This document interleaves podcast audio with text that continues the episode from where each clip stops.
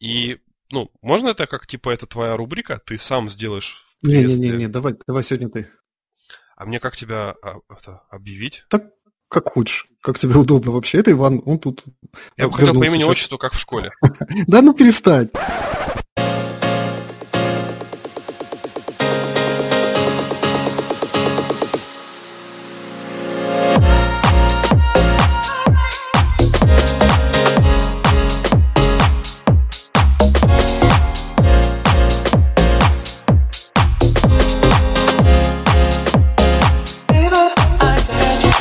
Привет всем, мои дорогие друзья! Сегодня с вами снова я, Владимир. У нас в гостях Иван. Канал уже наступило. Иван мой очень хороший друг, преподаватель. Я не смогу это сдержать в себе, который нам сегодня расскажет о телепортации. Привет, Иван! Привет! Ну да, э, я Иван, уже наступило. Да, э, ну смотри, давай как бы тогда мы сделаем э, каким образом. Может быть, даже кто-то, кто слушает этот подкаст, уже видел мои ролики на YouTube. Почему? Потому что их э, начали с какой-то невероятной скоростью сейчас ротировать. Э, боги YouTube услышали меня.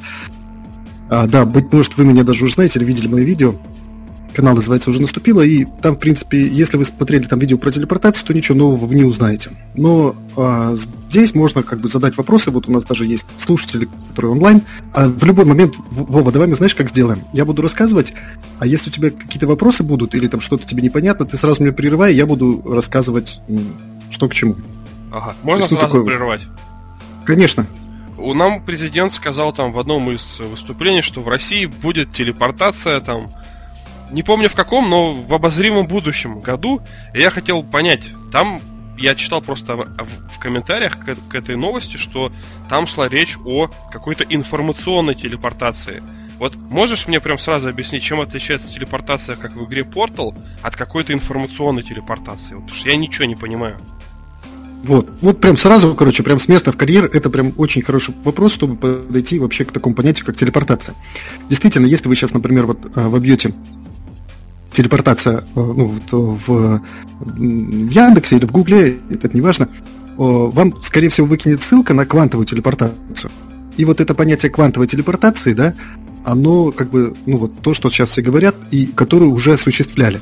И оно не совсем прям такое, как вот в фантастических фильмах, оно, э, оно немножечко другое.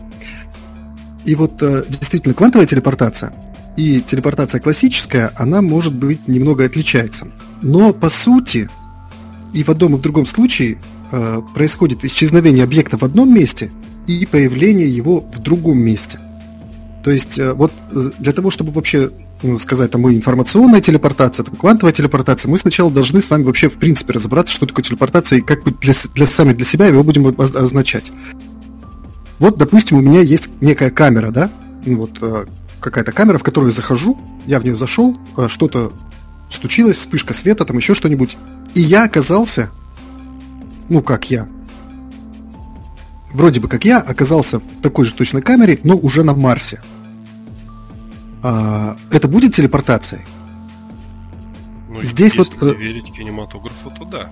Да, а, если будет... Нет, верить... это типа вот... живой принтер. Ты, это же типа будешь уже не ты, ты вот про это хочешь да, рассказать? Да, вот так, смотри, давай. получается, в, лю- в любом из случаев, которые сейчас... Ну, в общем, смотри, нам сначала можно вообще, в принципе, тогда для начала, о чем я хотел поговорить, это вообще о тех способах, которые вообще, ну, в теории или не в теории существуют для телепортации. Да, кстати, уже скажу, что президент хоть наш обещает, но уже наши ученые совместно с японцами я забыл в каком году. Ну, вот такие вот... Э, у меня есть, в принципе, шпаргалка, я могу подсмотреть, почему бы нет.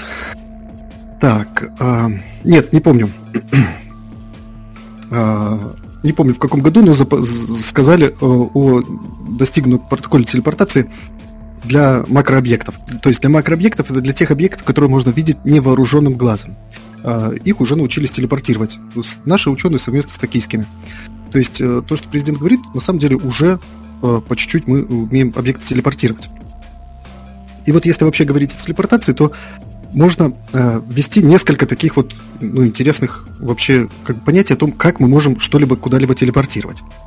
Вот первый, первый способ телепортации, который вот вообще самый был, вообще самый изначальный, ну нет, не самый изначальный, но самый изначальный научный, научный, да, Это был способ телепортации при помощи кротовых нор. И а, здесь я сразу скажу, что я имею в виду под словом научный способ телепортации. Он наукой не отрицается, такой способ. И а, вот здесь, например, вот у всех слушателей, у Вовы и у всех остальных могут возникнуть вопросы. Например, э, единороги тоже не отрицаются наукой, так давайте мы будем говорить с научной точки зрения про единорогов. И нет, это неправильно. А, научное неотрицание теории подразумевает, что эту теорию уже а, теоретически обосновали и расписали с ног, и до, с ног и вообще и до головы. Допустим, я вот сейчас вот что я имею в виду. А, вот наш Александр Фриман, он а, расписал теорию Большого Взрыва. Потом наш а, Георгий Гамов а, в своей работе от 56 года а, еще больше расписал ее, вот эта вот его знаменитая работа «Теория зарождающейся Вселенной». Он еще больше расписал теоретически, да, вот он полностью теоретически расписал от и до все моменты зарождения Вселенной в момент Большого Взрыва. Более того, он э, теоретически расписал реликтовое излучение, вычислил его температуру и э, примерную частоту, и все-все-все, вот это все расписал в куче. А потом уже, не помню в каком году, в 70-х или в 60-х, я вот точно не помню, но она подтвердилась на практике, это реликтовое излучение поймали, ну, зафиксировали с помощью мощнейших радиотелескопов и Нобелевскую дали американцам, которые зафиксировали, но не нашим, не нашему Гамову ничего не дали. А, вот. То есть сначала идет теоретическое описание какой-либо теории, а потом уже ее подтверждается на практике. То же самое, например, как с общей теорией относительности. Да? Э, общая теория относительности Эйнштейн вывел в начале века, а подтвердилась она э, в эксперименте Хафеля Китинга. Ну, тоже, если честно, год не помню, но это уже был какой-то там год, то ли 70-й, то ли, то ли какой, вот, не помню, какой был год. Но вот э, то же самое и с теорией кротовых нор. То есть кротовые норы были в 1935 году описаны Эйнштейном теоретически от и до. А сейчас их пока что не подтвердили. Да? Ну вот сейчас не, ну, не подтвердили кротовую нору. Но это не значит, что мы о них говорим, как будто это единороги или еще что-нибудь. Нет, это значит, что они что ждут их вполне часа. можно найти. Да, да, ждут своего часа, когда их точно так же. То есть черные дыры на самом деле были описаны чуть-чуть раньше, чем э, там не, на, не намного они были раньше описаны, чем кротовые норы Эйнштейна. Но вот черные дыры уже нашли, а кротовые норы до сих пор пока еще не нашли. Что такое кротовая нора? В общем, если, если вот так вот ну, говорить простым языком, а, наша с вами Вселенная, да, она имеет, ну, по крайней мере, мы в, в нее можем передвигаться. Э, представим, что наша Вселенная это лист бумаги. Вот. Ну, или да, даже не так, а представим, что есть какой-то мир некий, э, двухмерный мир, который представляет собой, ну, вот как листок бумаги. И в нем живут нарисованы человечки. А вот эти нарисованные человечки, они могут, э, ну, ходить только в пределах вот этих вот двух измерений. То есть мы нарисовали на одном краю листа бумаги одного человечка, а его домик нарисовали на другом краю этого листа бумаги. И вот э, этот человечек, чтобы попасть из своего, ну, своего текущего местоположения в свой домик, должен пройти целиком весь вот этот лист бумаги, должен пройти ну, целиком полностью поперек. Но если мы сложим этот лист бумаги в третьем пространственном измерении, которое недоступно этому человечку, он нарисован, он может передвигаться только в двух измерениях. Если мы сложим вот этот лист бумаги, и проковыряем там дырочку, то этот человечек может просочиться сквозь эту дырочку и попасть вот в свой домик на расстоянии 0, 0 метров, на расстоянии 0 километров, на расстоянии 0 чего-либо. Вот. Ну, это понятно, да? Это я видел в кинематографе даже. Вот да, да, да, да, да. Вот это все время его мусолят вот этот способ во всех фильмах. То есть и почему ему солят? Потому что в 1935 году Эйнштейн целиком полностью описал теорию картовых нор и как это все работает. Но здесь есть один такой, э, один очень интересный момент. Вот это вот телепортация, да? Э, то есть получается, я сам в своем собственном теле прыгаю сквозь картовую нору и оказываюсь на другом конце галактики, вообще не важно где. А, ну, как бы, если мы при, при, вот то же самое представим для нашей галактики, наша галактика трехмерна, но она изгибается в четвертом пространственном измерении. И и вот здесь вот мы уже представить это себе совершенно не можем. Мы не можем представить, наши мозги только трехмерны, мы никаким образом не можем представить себе вот это изгибающееся трехмерное пространство в четвертом, в четвертом измерении. Мы, ну, к сожалению, мы не можем этого. Но... Можно я помогу? Давай. Ну, это, короче, фильм Дюна. Там неважно, как, каково именно их же два. Короче, если ты хочешь посмотреть видео, как это представлял, представлял именно автор романа Дюна, то там они ага. показывали, как как, ну, как преломляется пространство, чтобы вот это открыть четвертое измерение и две точки соединить в одном, как сказать, в одном туннеле, или как ну, то, что ты описал. О, круто. Надо, надо будет посмотреть. Дюна я тебе могу скинуть, потому что по сути, там у меня знания из физики, вот получается, только из фантастики складывается. Так я ничего не знаю. Но я это видел, и это было прикольно это делать с помощью специй, вот этот спайса. А, ага, специй. Ну да. Вот, ну, ну вот да, получается, вот, вот эта телепортация самая, самая, как бы, самая классическая, что ни на есть. То есть я в своем собственном теле прыгаю сквозь кротовую нору, и я оказываюсь в другом измерении. Но здесь один есть, э, как бы один такой есть нюанс. Во-первых, самое главное, кротовые норы еще не были обнаружены. Во-вторых, хоть у Эйнштейна есть работы, которые описывают э, способы вот э, обнаружения вот этих вот, ну, как бы мы их назовем, вот и, и максимальных изгибов в пространстве, да, у него есть такие работы. То есть, когда мы можем, где у нас там кротовые норы, как нам среди с, из них лучше прыгнуть, но все-таки они еще не были обнаружены. А также еще самое главное, что э, вот это вот вот эту кротовую нору, она очень, очень тоненькая, очень маленькая. Чтобы ее увеличить и расширить, нам нужно вещество, вот экзотическое вещество, оно называется, которое не обладает теми э, свойствами, которые есть у всех э, предметов в физическом мире. И вот эта экзотическая материя нужно укреплять вот эти вот, ну там, допустим, у нее должна быть отрицательная масса, например. И вот эта экзотическая материя мы должны укреплять вот стенки вот этого, вот, вот этой кротовой норы, чтобы сквозь нее прыгнуть, и чтобы наше тело не было разорвано в клочья. А этой материи пока еще ну, не научились синтезировать ее люди, и, в общем... А есть у нее название не... какое-то? Экзотическая материя так и называется. А, официально, понял. Ну да. И вот э, как бы вот получается, что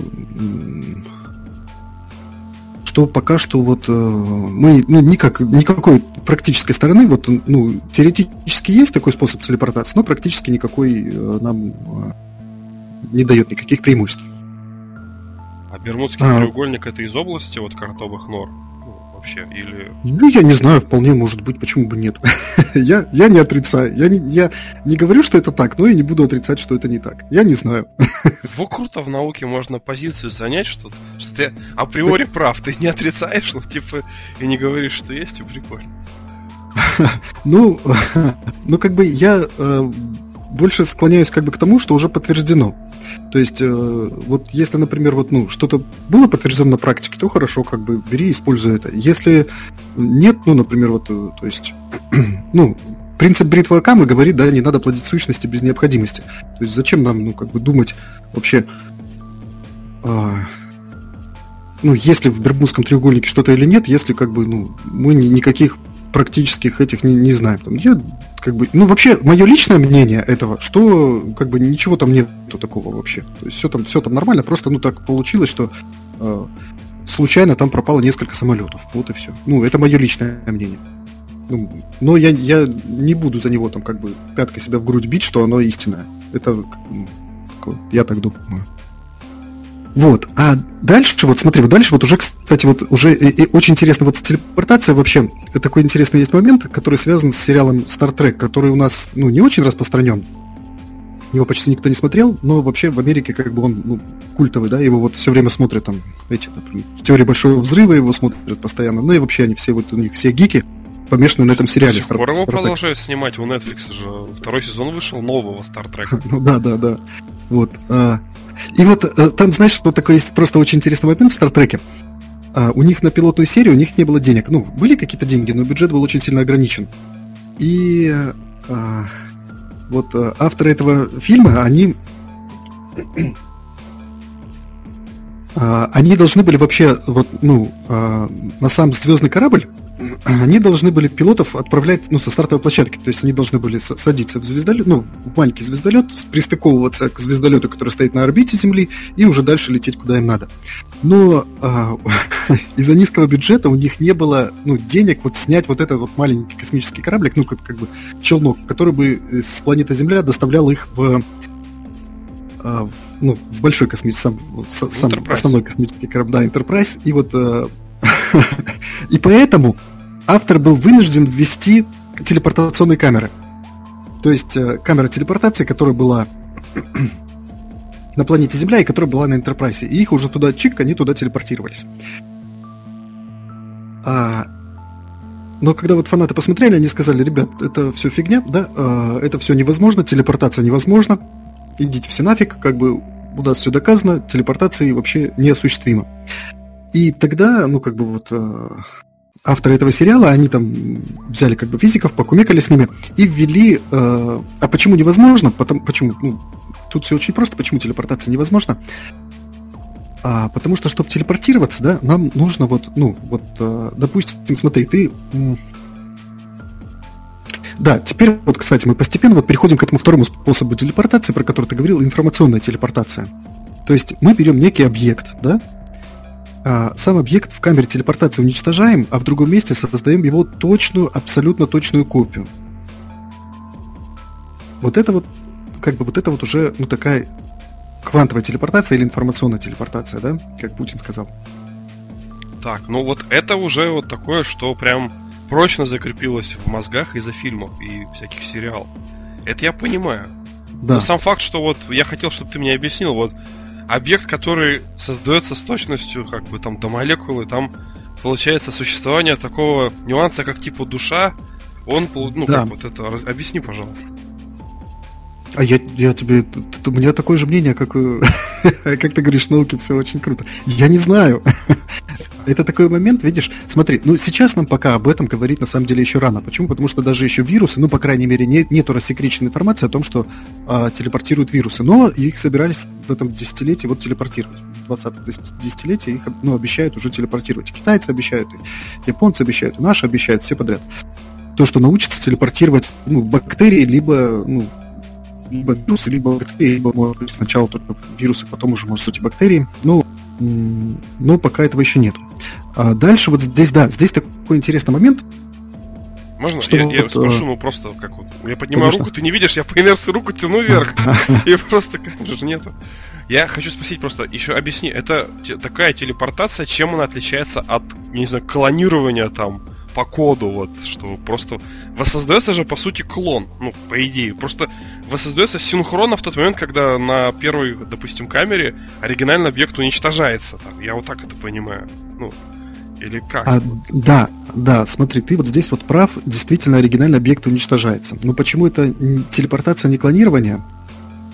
А, вот смотри, вот здесь вот мы должны... Вот, почему вот э, во времена, когда снимали э, Star Trek, почему научный мир и сказали, что вы херню снимаете, что невозможно такая телепортация, она неосуществима? Потому что у нас есть во Вселенной некоторые ограничения. И одно из ограничений называется... Вот у меня вылетело из головы. Вот только что я его держал в голове, оно мне вылетело. Принцип неопределенности Гейзенберга он говорит, этот принцип неопределенности, о том, что мы, э, что нам невозможно узнать а, точную координату и скорость частицы. Никогда. Вот мы, вот это вот такое есть ограничение в нашей Вселенной. Все, мы через него никуда не сможем деться, никуда не сможем перепрыгнуть. Вот смотри, допустим, а, я а, вот я, допустим, ну, сейчас вот мы предположим, что мы хотим телепортировать фигурку какую-то из кубиков Лего сделанную, да, какую-то игрушку, из одной комнаты в другую. А, вот я, например, снимаю у себя в комнате эту фигурку на камеру, да, и тебе подробно говорю, Вова, вот эта вот, вот эта деталька там номер А там, 58, эта деталька Б13, и они вот так ставятся друг на друга, а ты такую же точно игрушку ты собираешь у себя там в комнате где-то, где бы ты ни было, это совершенно не важно. И ты можешь воссоздать я могу посмотреть в точности на все детальки, которые есть в моей фигурке, а ты можешь их воссоздать у себя там, где бы ты ни был, да? Так. Вот с атомами такая фишка не прокатывает. А, вселенная от нас скрывает эти атомы. Мы никоим образом не можем посмотреть вот на эти атомы. А если мы на них посмотрим, то уже говорят, что произошел там коллапс волновой функции. То есть, мы, если мы их продетектировали, у них волновая функция изменилась, и они вот в момент, когда мы посмотрели, он уже будет другой. То есть вот э, предположим, что мы э, посмотрели на какой-то электрон, вот мы знали его, допустим, скорость и координату до того, как мы на него посмотрели. Ну вот, э, но сейчас какая у него стала скорость и координата, уже неизвестно. То есть вот Он, он находится в, в постоянном изменении, в состоянии постоянного да, изменения. Да, да, И более того, сам, сам, само вот, э, чтобы мы на него посмотрели, мы должны с ним взаимодействовать, взаимодействовать с ним. И вот это само взаимодействие а, меняет его ну, координаты и скорость. И вот из-за этого у нас а, ну, мы не можем, в общем, вот если человеческое тело представить, что оно состоит из маленьких кирпичиков, вот этих вот как деталек, а, как игрушка Лего из э, атомов и молекул, то мы не можем посмотреть и в точности описать все, все координаты вот каждой молекулы для того, чтобы в другом месте где-то воссоздать человека. Вот. И поэтому э, авторы сериала Star Trek сказали, а у нас есть там, они придумали такой прибор, который они ставили в эту камеру телепортации, они назвали его э, компенсатор неопределенности. Вот так вот они его назвали. И, в общем, да. И вот этот компенсатор неопределенности фантастический прибор, который который вот э, ну... создает поле, которое устаканивает все наши да, кусочки. Да, да, да, да, да. Нет, да, подожди, да. серьезно? И, мы... и вот их вот когда они снимали сериал, до них доколебались, что типа это Конечно, нереально, им да. пришлось Да, да, да, да, да, да. И, ну да, да, да. Ну так у них же фанаты просто, они очень ну, гиковые были фанаты. И они хотели, чтобы там было, ну, вот все как бы правильно. Так это пилотная вот. серия. То есть они, ну, они уже а требовали там... с них в самом начале. Нет, там, там уже нет, просто э, пилотную серию, когда снимали, не было. Потом у них появились деньги, но они все равно продолжали телепортировать, чтобы уже ну, создавать э, ну, вот такую вот а, ну, общую, красивый общую эффект. Такую. Ну, не, не, не то чтобы красивый эффект. Вот представь, они вчера телепортировались, а сегодня уже летают на космическом корабле. Ну, как бы, что, что они летают в космическом Денег корабле? Нет на телепортацию. Вы там держитесь, ага. здоровья вам, всего хорошего. Ну да, вот. Ну, в любом случае, уже в пилота серии была показана телепортация, нужно было ее как-нибудь объяснить, и они вот для объяснения ввели вот этот самый э, компенсатор неопределенности. Вот, но а здесь вот компенсатор неопределенности не придумали, но придумали немножечко вот другие как бы вот способы. И э, что интересно, что вообще вот у нас опять же, мы подходим к тому, как же сейчас вот работает телепортация, да, то есть мы сейчас говорим просто о том, как она вот в фильмах представлена, там фантастика, не фантастика, но она уже производилась, уже в нашей с вами мультивселенной макрообъекты уже телепортируют, и вот здесь вот, чтобы понять, как телепортируют, вот тут надо вот а, нам подойти к работе Эйнштейна. А, сам Эйнштейн, он был таким вот, он был революционером, да, вот у нас в области классической механики, он изменил механику Ньютона, но э, он был таким ярым э, противником квантовой механики. Он э, э, все, все, все время спорил там с Нильсом Бором, вот эти его споры бесконечные, постоянные, и вообще со всеми остальными, он спорил о том, что на самом деле вот, ну, квантовая механика это все фигня, и ничего в ней неправильно. И вот э, э, Эйнштейн с нашим э, э, вот с Борисом Подольским они э, вместе замутили работу, оказывается, Эйнштейн работал совместно с российским ученым, ну тогда он уже был не российским, он уже Подольский переехал в Америку. С Борисом Подольским они вместе э, провели такую работу, научно ее описали, теоретически, опять же, не на практике, но теоретически. И по иронии судьбы, вот эта их работа, она называлась «Парадоксом ЭПР», э, «Парадокс Эйнштейна, Подольского, Розена», это Розен-то третий э, ученик ну, ассистент, а, ассистента был Эйнштейна и Подольского. И вот эта работа, она должна была уничтожить квантовую механику, по идее. Она была еще сделана в 1935 году, как раз в том году, когда он написал вот эти кротовые норы, то есть все подряд он делал. И суть работы вот в чем. Уже в 1935 году теория э, квантовой механики утверждала, что есть такие электроны, которые являются спутанными ну вот квантовая запутанность. А, что это вот на человеческом языке, что это вообще значит, квантовая запутанность? Это значит, что у нас есть два электрончика. Они между собой, вот мы их можем между собой, эти электрончики можем связать. И, и а, вот эти вот электрончики, когда они связаны между собой, а,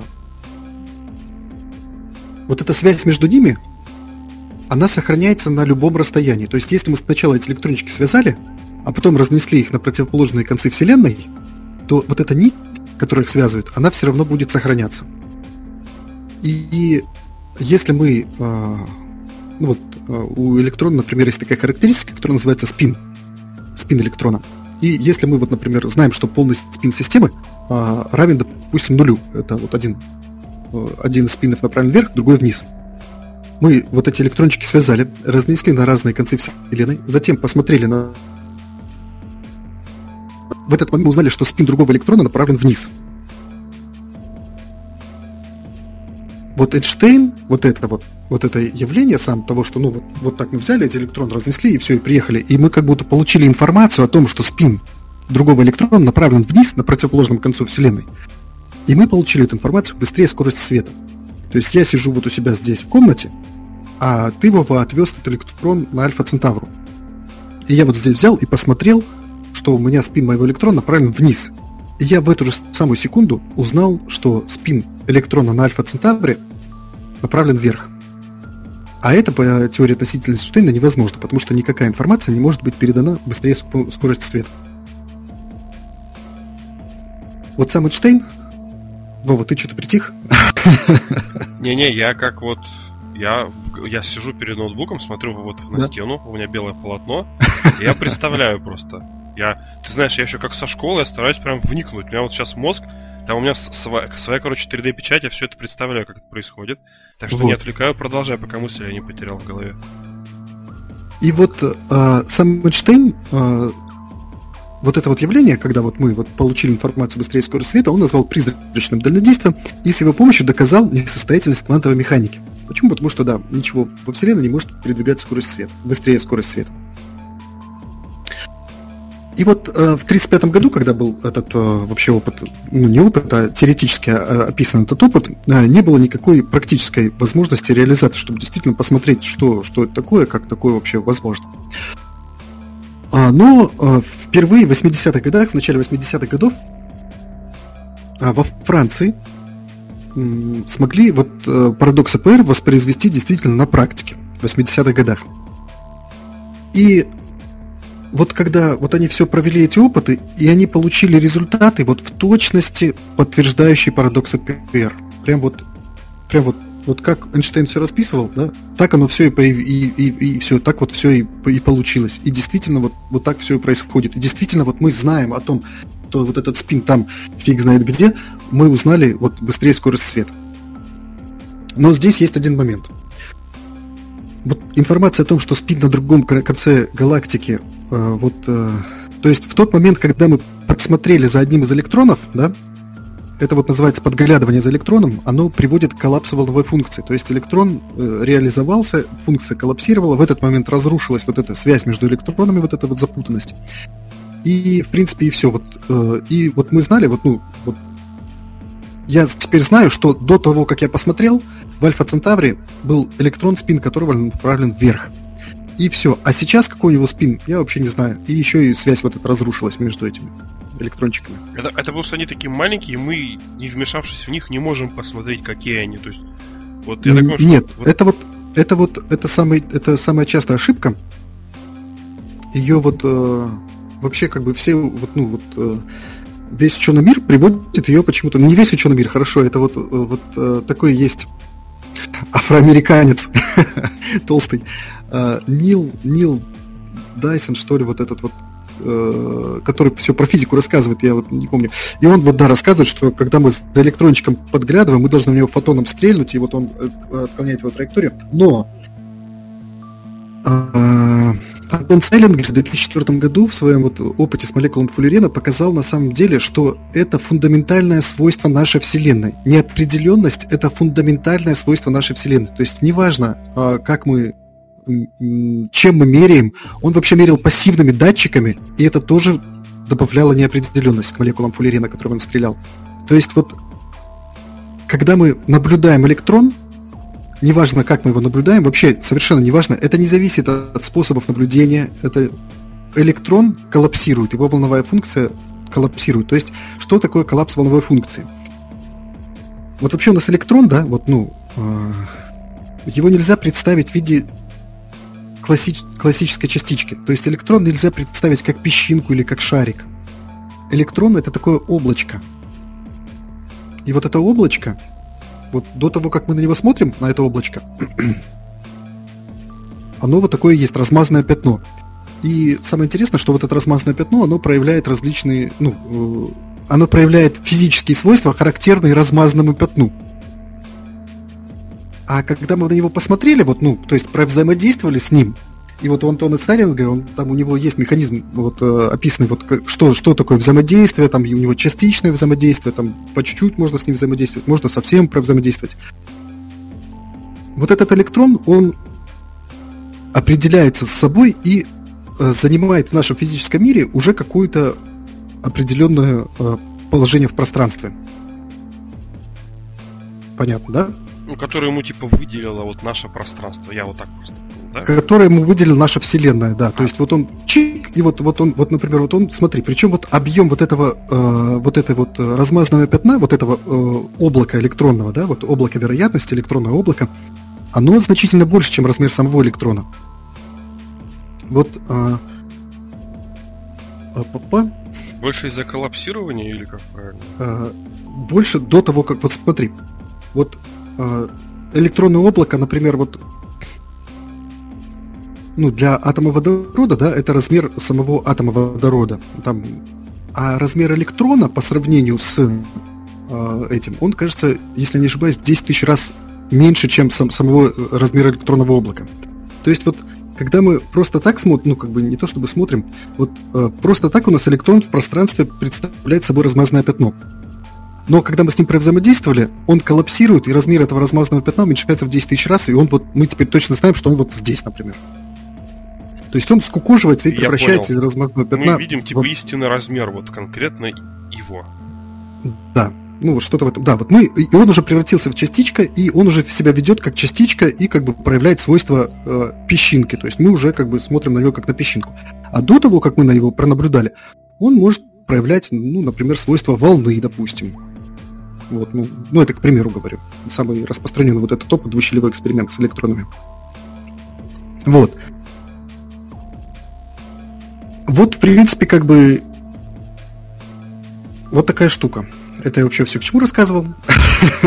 Не, ну ты объяснил, что вот я так понял, что ты это хочешь подвести к тому, что используя вот Эйнштейна, ну, потом вот эти опыты, ну, да, что да. научились э, объекты вот до этих крох сжимать, чтобы понять, где какой находится на как, как а, точке, нет, они так, они так, так и не научились. Вот э, так, в общем.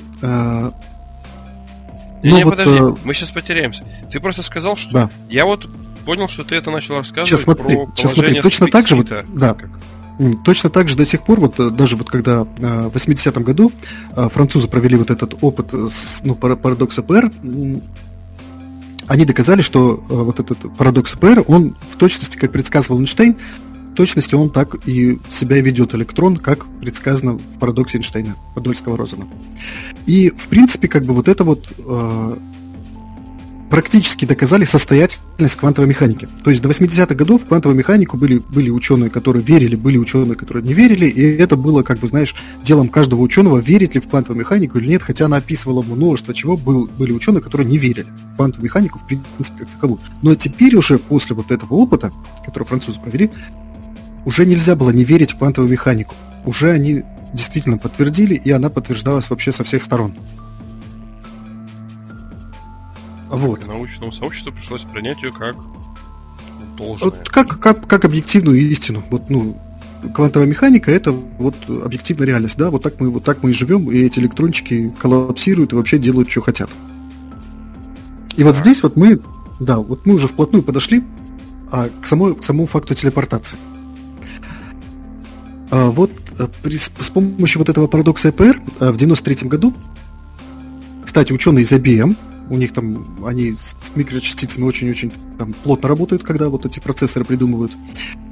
А, они смогли отдельные атомы смогли телепортировать при помощи парадокса ИПР.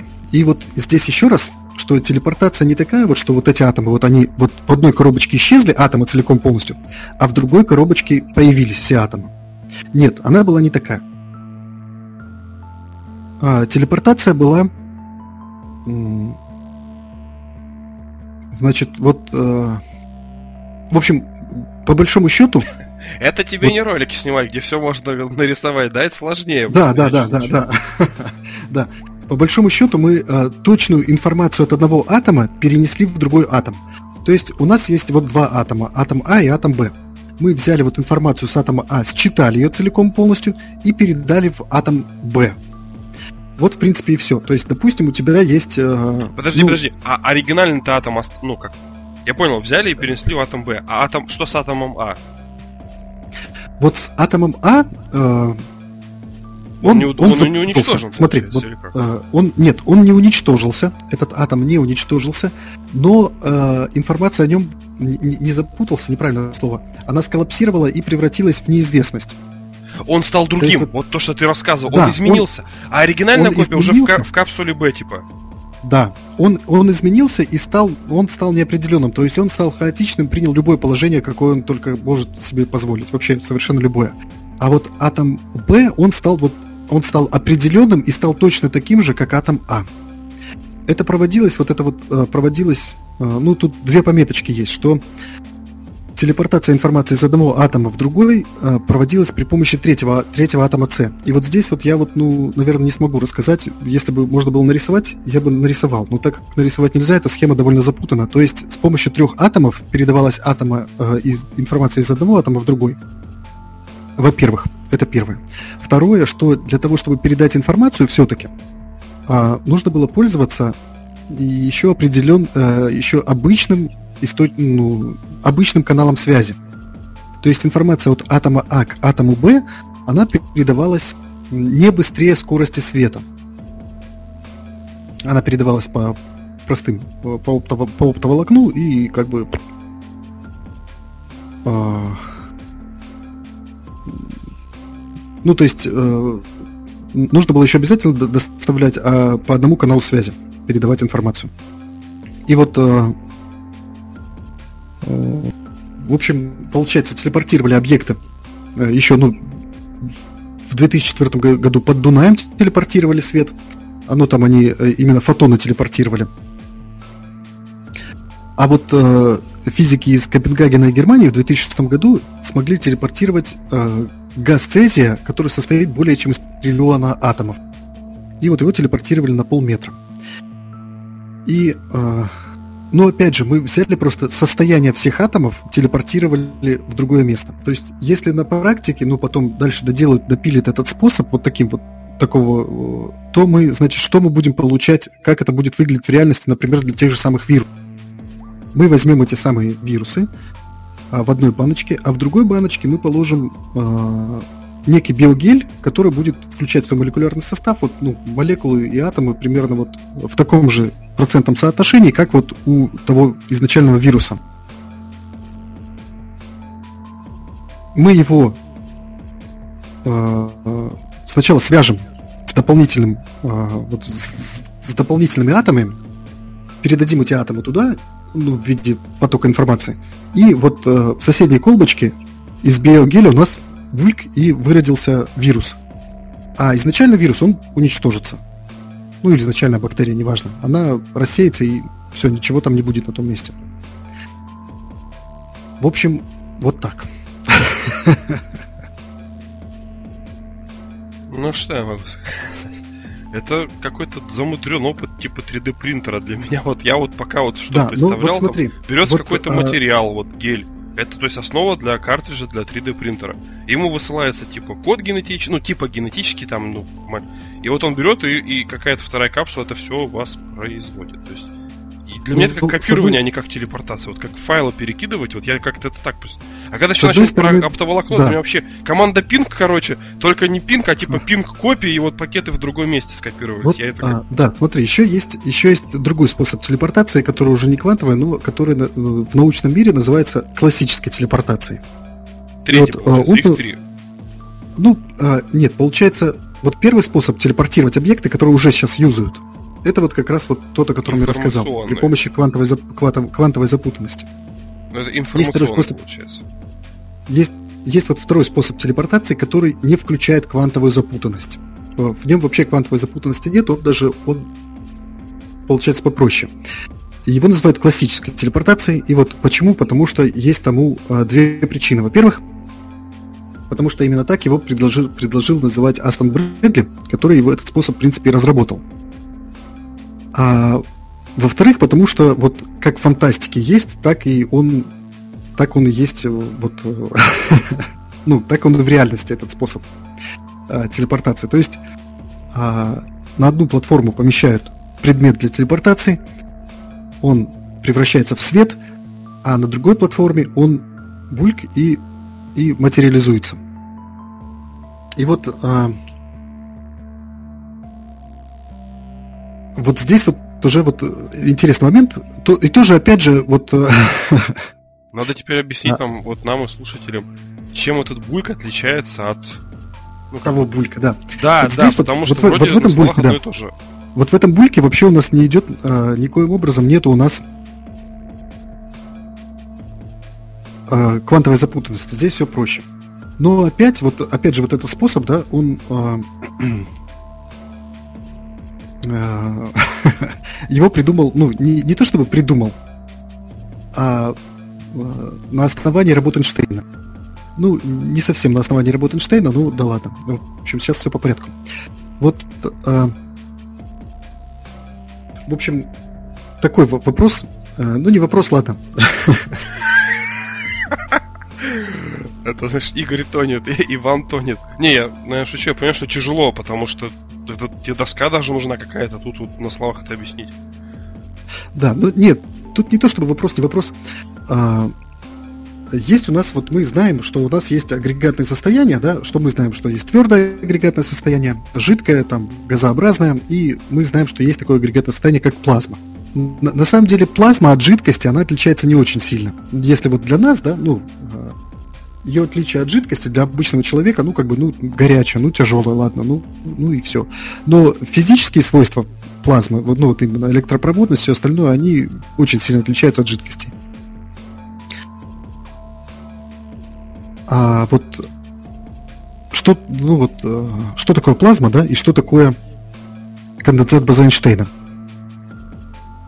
А, когда у нас вот, из-за, например, из-за высоких температур у нас э, электрон отрывается от ядра, вообще полностью отрывается, и сам себе спокойно двигается. А ядра между собой, ну вот, э, тогда взаимодействуют гораздо больше, и э, размер самого, получается, атома, он уменьшается тоже. Ну, здесь уже нельзя говорить вообще, что у нас существует атом. То есть, вот у нас, например, в жидкости, да, атомы каждого тела, они ну, просто так там понапичканы где угодно. Но а, у атома есть размер. А, и вот этот размер атома, он а, гораздо больше, чем размер, например, ядра. А, почему? Потому что у него вот эта самая электронная орбиталь. А когда эта орбиталь электрона разрушается, и электрон теперь сам по себе, а ядро само по себе, то а, размер между двумя ядрами, он гор- гораздо более маленький, чем в обыкновенном атомарном, ну, например, газе или жидкости. И вот когда, э, когда орбиталь электрона разрушается, ну, соответственно, тогда а, получается плазма. Как-то не очень понятно сказал, да? Ребята, надо понимать, что объяснить все эти физические процессы человеку, который не сведущ в физике, а это как раз таки я, довольно сложно. У Ивана есть очень классный канал на YouTube, где уже около 40 тысяч подписчиков, где он снимает видеоролики о науке. Подробно, доступно, понятно. Если хотите узнать о физических процессах, о таинствах нашей Вселенной и мироздания, милости прошу, ссылочка в описании под этим видеороликом. Ставьте лайки, подписывайтесь на канал, комментируйте, передавайте ему привет и самое главное задавайте свои вопросы в комментариях. А в следующих выпусках мы попробуем поменять формат и возможно даже проведем несколько лекций в режиме онлайн. Всем пока, спасибо, что потратили свое время, поделитесь данным подкастом с друзьями. Счастливо! Как-то не очень понятно сказал, да? В общем, вот так.